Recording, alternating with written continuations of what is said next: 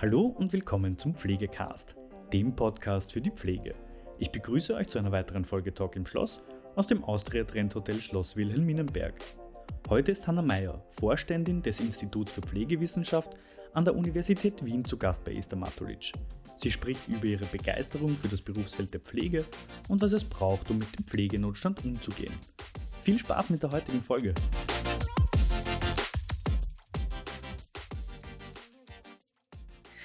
Hanna Meyer, Professorin Hanna Meyer. Sie sind Vorständin des Instituts für Pflegewissenschaft an der Universität Wien.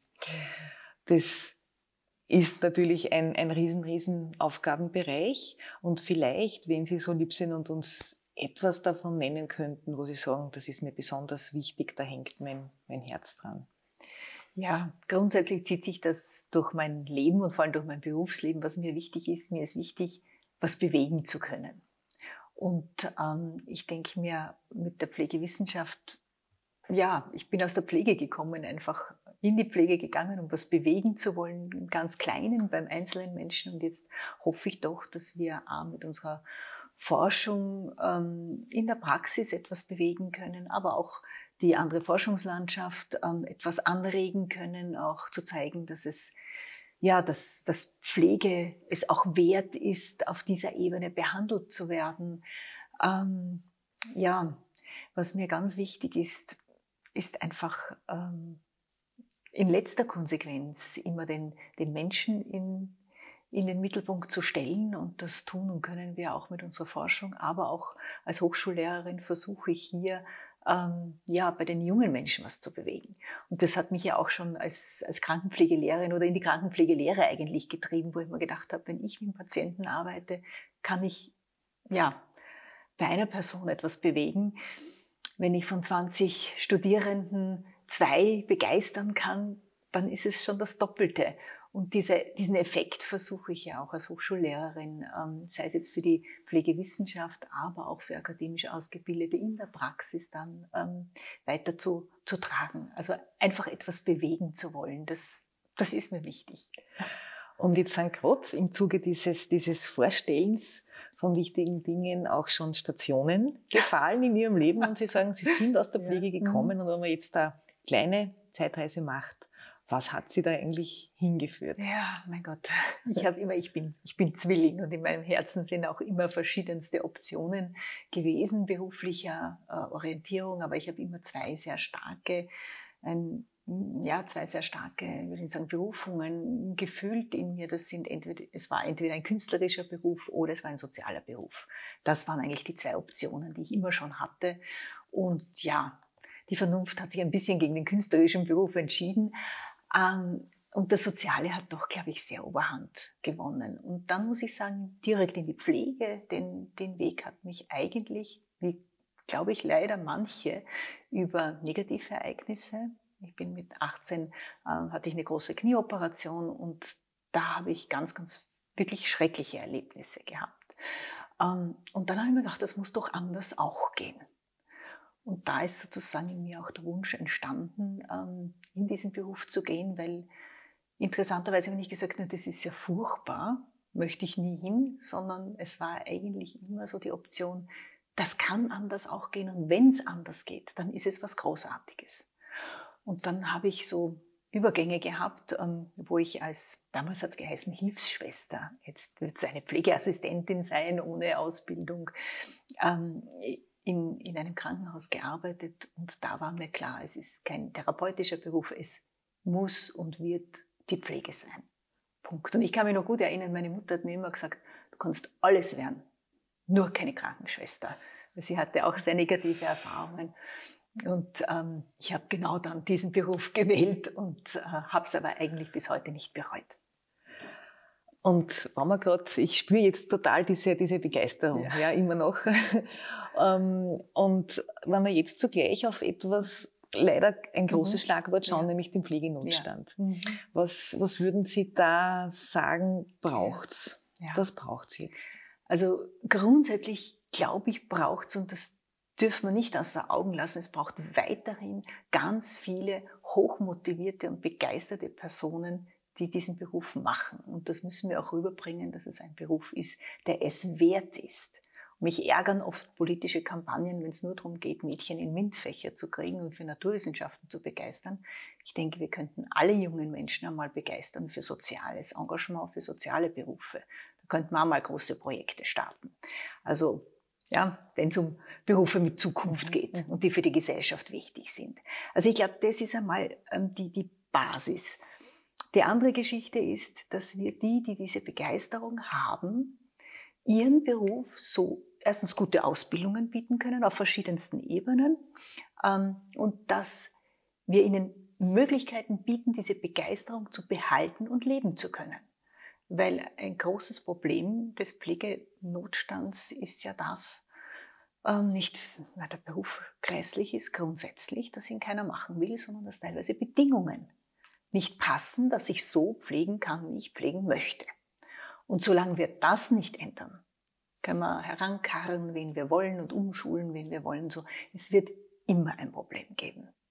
Das heißt, das Ding kann man nur an den ähm, Umgebungsfaktoren, an den Arbeitsbedingungen, an den Möglichkeiten anpacken, der Pflege endlich auch mal mehr Verantwortung, mehr Macht auch im Gesundheitswesen zu geben. Wir könnten viel mehr bewegen. Und ähm, da merke ich, das geht langsam, langsam, langsam auch in der Debatte, weil es wird immer von Pflege gesprochen, es wird alles hineinvermanscht, von der 24-Stunden-Betreuung mhm. über die Assistenzberufe, der gehobene Dienst, ja, jetzt mit Intensivstationen spricht man drüber. Mhm. Aber sonst habe ich so das Gefühl, mhm. gibt es keinen wirklichen Willen, sich auch dieses Bild und die Möglichkeiten, die Pflege hat, einmal gut anzugucken auch von politischer Seite, damit das in die Gesellschaft reinkommt und damit dann auch Eltern sagen, du bist ein kluges Mädchen, du bist ein kluger Bursche, du hast auch eine soziale Ader, beides zusammen, du bist prädestiniert für einen Bachelor in Pflege, du hast dort Karrieremöglichkeiten. Es ist ein traumhafter Beruf, weil es geht sehr viel auch von den Eltern natürlich aus. Und wenn die immer nur hören, das ist furchtbar, die sind so belastet, die Bedingungen sind schlecht, dann gibt es Politiker, die sagen, naja, die sind eh gering qualifiziert, da braucht man nicht mehr mhm. zahlen. Da wird sich nichts ändern, da brauchen wir auch keine mhm. Imagekampagne dann machen, mhm. sondern das muss wirklich angegangen werden, endlich mal. Und wenn Sie gerade sagen, Bachelor in mhm. Pflege, Karriere auch natürlich damit verbunden, dann viele andere Möglichkeiten, ganz anderes Standing. Ähm, das darf man sagen, Sie waren ganz, ganz, ganz maßgeblich mitbeteiligt mhm. an der Akademisierung der österreichischen Pflege. Ähm, welchen Beitrag, mhm. glauben Sie, kann und wird die Akademisierung für Pflege leisten? Also wenn man sich auch in Österreich durchringt, es endlich zur Normalität werden zu lassen und nicht zur Ausnahme und sieben Schienen parallel zu fahren, weil das ist immer schlecht für einen Beruf, dann ähm, glaube ich, tun sich sukzessive äh, gute Möglichkeiten auf. Ähm, es ist ja nicht so, dass es früher schlecht war, die Ausbildung, aber es haben sich rundherum, hat sich die Bildungslandschaft geändert und da muss man auch mitziehen. Und ich denke, es ergibt sich für viele junge Menschen, die einfach ähm, Matura haben, die nach der Matura eine, ähm, ja, ein, ein Studium wählen wollen, aber einfach nicht einfach aber auch schon eines mit einer Berufsausbildung und einem ganz klaren Berufsziel, ähm, bietet das ganz andere Möglichkeiten, das heißt mit der Rekrutierung. Es bietet aber auch die Möglichkeit, ähm, darauf aufbauend Fachkarrieren zu machen. Ich spreche jetzt wirklich nicht von Leitung, weil die Bachelor haben, gehen in die Leitung. Nein, die sollen am Bett arbeiten und Fachkarrieren wirklich mich fachlich zu vertiefen, wie in der Medizin auch. Ja? Und bei uns wären das die ganzen Advanced Nurse Practitioners. Da gibt es ein enormes Feld, was gesundheitspolitisch enorm wichtig wäre. Und wo so viel, wie soll ich sagen, für, für die Menschen getan werden könnte, viel niederschwelliger. Und was unser Gesundheitssystem, glaube ich, wirklich entlasten würde und eine Verschiebung von diesem auch teuren Akutsystem hin zu ähm, mehr in Richtung Nurse-led Clinics, äh, Pflegeambulanzen etc. führen könnte. Und das geht nur über den Weg der Akademisierung, weil das einfach auch Voraussetzungen sind. Also ich glaube, Akademisierung ist eigentlich einfach eine Normalisierung im Hinblick der internationalen Landschaft. Und ähm, das wird immer so als Verkopfung gesehen, das sehe ich überhaupt nicht. Bei Juristen würde auch kein Mensch sagen, die sind jetzt plötzlich alle verkopft und die Akademisierung ist schrecklich. Also es ist alles eine Gewöhnungsfrage. Und wenn wir, glaube ich, alle das Ziel nicht vor Augen lassen, nämlich für den Menschen da zu sein, dann bringt es ja viel. Und meine Vision ist ja immer, dann könnte man doch endlich eine gesundheitswissenschaftliche Universität machen, ein gesundheitswissenschaftliches Bachelorstudium, wo alle drinnen sind. Und dann geht es halt in die Medizin oder in die Physiotherapie und in die Pflege. Und dann hätte man einen Grundstein für interdisziplinäre Zusammenarbeit schon gelegt. Toll. Und höre ich das jetzt richtig, wenn Sie sagen, mit so etwas oder eben auch mit dem Bachelorstudium, das wir jetzt kennen, ja. sagen Sie, könnten ganz viele, wenn ich es richtig verstanden habe, wertvolle Dinge für die Gesellschaft geleistet werden, die man dringend braucht. Das wäre dann wahrscheinlich aber auch damit verbunden, dass sich, indem die Menschen Advanced Nurse Practitioners sein, wie auch immer, dass es auch zu Kompetenzerweiterungen im Sinne von Befugnissen kommt. Absolut, das muss sein. Und da sind wir auch wieder beim Pflegenotstand zuerst. Ich glaube, wenn man Pflege immer nur dort hält, wo sie einmal vor 50 Jahren ihre Kompetenzen hatte, dann wird es irgendwann uninteressant werden. Weil gerade die, die besseren, also die höheren Ausbildungen, die, die Möglichkeiten, die internationalen Entwicklungen, die man sieht, geht in eine Richtung, die aber nur letztendlich ausgeführt werden kann, wenn man mir auch mehr Kompetenzen gibt. Nicht mehr, als wir packen können mit unseren Studium, aber das ist ja überall so oder mit unserer Ausbildung. Also ich denke, ähm, es ist ja wirklich teilweise lächerlich, was Pflegende nicht dürfen, was sie aber tun, wo auch viele Ärzte sagen, hey, jetzt mach mal. Wir wollen niemandem etwas wegnehmen. Also ich, die leidige Blutabnahmedebatte, das mhm. ist, ja, ja, das kann man, mhm. das kann man jemand schnell beibringen. Darum geht es gar nicht. Aber es geht wirklich dann um die die Kompetenzen zu geben, die Verantwortung auch in die Hand zu geben. Pflegende müssen aber dann auch lernen, Verantwortung zu übernehmen. Das können wir teilweise schon gut, aber ich glaube, das muss man dann in letzter Konsequenz auch. Aber das braucht es unbedingt.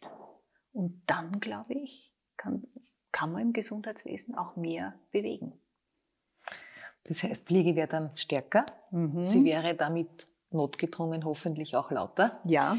Und sie, es sie, sie wäre insofern auch gefragter, noch gefragter, als es eh schon genau. ist, weil sie Tätigkeiten abdecken könnte, die man dringend braucht, die aber jetzt zum Teil in anderen Händen ja. liegen und für die sie auch sehr, sehr geeignet wäre. Ja. Wahrscheinlich denken Sie, ich wachs jetzt mhm. einfach auch an sowas wie Family Healthcare zum Beispiel. Ja, natürlich, ja. natürlich. Mhm. Also ich, ich kenne Kolleginnen ähm, ähm, in der Schweiz, die zum Beispiel ähm, Jetzt Family Healthcare ist, ist ein Punkt, aber die zum Beispiel als AMP ähm, zusammen mit einem, mit, mit einem praktischen Ärzteteam äh, Pflegeheime, Pflegewohnhäuser betreut.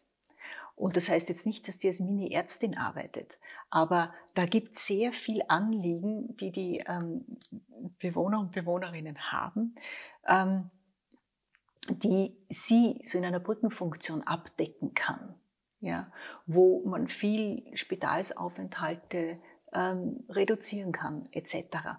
Und ja, auch das, man könnte in die, ganzen, die ganze Primärversorgung funktioniert ja bei uns nur nicht wirklich so, weil da gehört ja eigentlich mhm. eine ähm, ja, Family Health Nurse, eine AMP, verschiedene Expertinnen von der Pflege hin, viel niederschwelliger. Mhm. Ja. Und ich glaube, da kann noch viel abgefangen werden. Und die Kollegin hat mir erzählt, ihre medizinischen Kollegen sind, ja, sie arbeiten gut zusammen, weil die sagen, das, was du machst, war eh immer nur so etwas, was wir nicht gut und gerne abgedeckt haben. Mhm. Die, ja, und da gibt es einiges, was, was, was möglich ist. Und wie gesagt, bis hin zu diesen Nurse-led Clinics, weil es wird in Zukunft, also das sieht man ja auch von der Demografie, aber eher von der Epidemiologie, die sogenannten ähm, Nurse Diseases steigen, also chronische Erkrankungen, die mehr sozusagen ähm, jetzt nicht akut Medizin brauchen, sondern eigentlich mehr das, was Pflege, wenn sie auch nochmal ähm, äh, fachvertieft ausgebildet ist, leisten könnte und wo dann die Ärzte als Konsultation hinkommen. Das wären wirklich, glaube ich, ganz wichtige Dinge, die unser Gesundheitssystem bräuchte. Wie es zum Beispiel im skandinavischen Raum ja, ja ganz genau. schon gelebt ja, wird. Ganz genau. Also die Möglichkeiten werden, wären da. Und natürlich liegt es mir jetzt auf der Zunge zu fragen, wenn wir jetzt ein bisschen überlegt haben, was die mhm. Pflege mhm. selbst brauchen könnte. Gibt es vielleicht auch irgendwas, wo Sie sagen, das würde für die Pflegeforschung mhm. als nächster Schritt ja. anstehen? Ja. Also für die Pflegeforschung es, ich glaube, wir sind, ich will nicht sagen an einem Scheideweg, aber wir sind an einem, an einem wichtigen Weg, wo wir auf der einen Seite jetzt einiges an Entwicklung hinter uns haben und auf der anderen Seite sehe ich jetzt auch große, also ich, ich versuche es einmal global zu sehen, große Gefahren. Es gibt jetzt ähm, viel ja, wie soll ich sagen, auch Angebote, dass da mal eine Professur kommt oder eine Professur für klinische Pflegeforschung in Deutschland, in der Schweiz, dort wie da. Wir können es teilweise nicht mehr besetzen. Also es ist teilweise auch durch das Entstehen vieler Fachhochschullehrgänge und ähm, auch die Leitungspositionen, die dort besetzt werden müssen, die fachlich gut sein müssten, die Forschung auch können müssten. Ähm, wir, wir, wir, haben ein Nachwuchsproblem, ein ganz massives, weil da kaum was getan wurde, wirklich ähm, gute Bedingungen zu schaffen, dass sich Pflegewissenschaftler wirklich gut in der Wissenschaft qualifizieren können, nach einem Studium auch noch. Also das ist so eine riesen Herausforderung, vor der wir jetzt stehen. Und die anderen zwei Dinge ist, sind das eine, ich glaube, man muss daran arbeiten, Strukturen zu entwickeln, wie Forschung und also die, die Pflege als eine Domäne gesehen wird und Forschung und Praxis ähm, näher zusammenkommt. Ähm, ich gebe immer gern das Beispiel auch der Medizin an der, im, im, im Universitätsspital arbeiten die Professoren die auch lehren beziehungsweise forschen dort. Also da, da verschwimmt es. Das ist in einer Person, da sagt niemand, der ist ein Wissenschaftler oder der ist ein mhm. Praktiker, mhm. sondern da kann es auch verschwimmen. Und es gibt Modelle im skandinavischen Raum, so von so Academic Practice Partnership Modelle, wo zum Beispiel PhD-Studenten, ähm, wenn man das im, im Langzeitpflegebereich zusammenschließt, die, die arbeiten vor Ort in der Praxis, manchmal auch in, in bestimmten Positionen, wie auch immer, machen dort auch ihre Forschung und arbeiten aber dann die Hälfte ihrer Zeit auch am Forschungsinstitut. Und diese Dinge bräuchte es, glaube ich, in Zukunft. Also zum einen die, die stärkere Vernetzung ähm, und, und wieder Zusammenschluss der Pflege als Domäne und nicht Wissenschaft, Praxis. Und da geht es nicht um eine Brücke, sondern es geht um ein Verschmelzen auch im Bewusstsein, dass Pflege inhärent Wissenschaft und Praxis hat. Und das Zweite ist dann schon wieder ein bisschen mehr auf der universitären Ebene angesehen, angesiedelt. Wir haben eine große Debatte jetzt gehabt um Evidenz und das ist wichtig und ich glaube, das sollten wir gut weiterführen und, und da gute Forschungen machen. Wo wir jetzt ähm, unbedingt auch wieder hin müssen, ist in mehr Theorieentwicklung. Wir haben Theorien, die ja vielleicht auch nicht mehr ganz passend sind.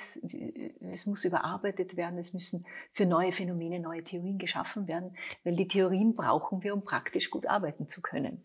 Und da ähm, muss Wissenschaft auch ihren Raum kriegen und sich ihren Raum erobern können. Vielleicht auch den Mut ein bisschen zu haben, etwas zu erforschen, mhm. zu beforschen, das mit dem sogenannten unmittelbaren sichtbaren Erfolg zeitigt, ja. sondern ja. etwas für das Fach tut. Genau. Aber das dauert ja. halt, bis man sieht, dass das Mehrwert bringt. Ja, das ist so ein bisschen. Ja, mhm. es ist mhm. so ein bisschen und man muss auch schauen, das hängt natürlich von viel zusammen. Also wenn wir, äh, wenn die Institute ähm, personell nicht gut aufgestellt sind, sind wir auf Drittmittel angewiesen und das ist meistens Auftragsforschung. Mhm. Und das ist interessant und spannend und ich mache das wahnsinnig gern und habe irrsinnig viel dabei gelernt. Aber da bleibt natürlich auch diese Grundlagenforschung auf der Strecke. Und Grundlagenforschung in der Pflege ist was anderes als Grundlagenforschung in der Chemie oder in den, also in den Naturwissenschaften oder auch in den Sozialwissenschaften. Und das wird auch in der Scientific Community noch nicht so gesehen oder in der Förderlandschaft noch nicht so gesehen. Und ähm, nur Professuren irgendwo hinzusetzen und dann zu sagen, ja, und, und den Rest geht dann über Drittmittel, so wird es auch schwierig, für die Domäne der Pflege wieder breites Wissen zu generieren, wo man ein bisschen auch aus diesem Zwang und diesem Druck der, der Auftragsforschung raus muss. Das würde die Pflege dann ja auch wieder stärken, wenn sie ein Ganz starkes genau. eigenes hätte. Ganz Ja. genau, Mhm. ganz Mhm. genau, weil wir Mhm. sind ja immer noch dran, das rauszuschälen, was ist eben das eigene, Mhm. was ist das Mhm. Besondere, was ist das, was uns als Profession einzigartig macht. Und damit verbunden wären dann auch wieder quasi professionelle Privilegien. Ja? Ganz genau. Mhm. Die keine Privilegien sind, sondern Notwendigkeiten. Notwen- in ja. dem Moment. Ja, die Mhm. Notwendigkeiten wären und ähm, ich weiß nicht, warum so große Angst davor herrscht. Sollte ja ein Kompliment für uns sein eigentlich, dass man sich so fürchtet, Ja. dass die Pflege stärker wird. Ich weiß es Ja. nicht, aber, aber es wäre nicht notwendig. Das klingt so, es klingt nicht nur so, es ist so, da ist einfach wahnsinnig viel zu tun, man, man muss es anpacken. Es ist einfach jetzt so Mhm. viel offen, nachdem ein großer Schritt getan Ja. ist, werden viele weitere folgen. Ähm, und wenn wir jetzt noch einmal in die Zukunft schauen, dann Mhm. würde ich gern noch eine Frage stellen, und zwar vielleicht auf zwei Ebenen, je nachdem, Mhm. wie Sie antworten möchten. Die eine würde natürlich bedeuten, gibt es irgendwas, was Sie jetzt im beruflichen Umfeld haben, wo Sie sagen, das ist jetzt was, das ist ein großes Projekt, da bin ich jetzt dran, das ist jetzt toll. Und natürlich auch vielleicht in Ihre persönliche Mhm. Zukunft ein bisschen zu schauen. Ja. ja, also beruflich, da ähm, muss ich sagen, ich, ich versuche oder hoffe, ich kann mich jetzt auch in Zukunft vielleicht auch noch ein bisschen mehr inhaltlich fokussieren. Ich habe jetzt ähm, sehr viel äh, zum Thema personenzentrierte Pflege ähm, begonnen zu forschen oder auch schon geforscht hier ähm, gemeinsam mit äh, Brandon McCormick und Tanja McKenz mit ihrem Modell, dieses erweitert, ein neues Modell für die Langzeitpflege hier entwickelt, viele Möglichkeiten hier aufgetan. Also ich würde gern mehr fokussiert in diesem Bereich der personenzentrierten Pflege forschen, aber auch sozusagen Praxisentwicklung anstoßen.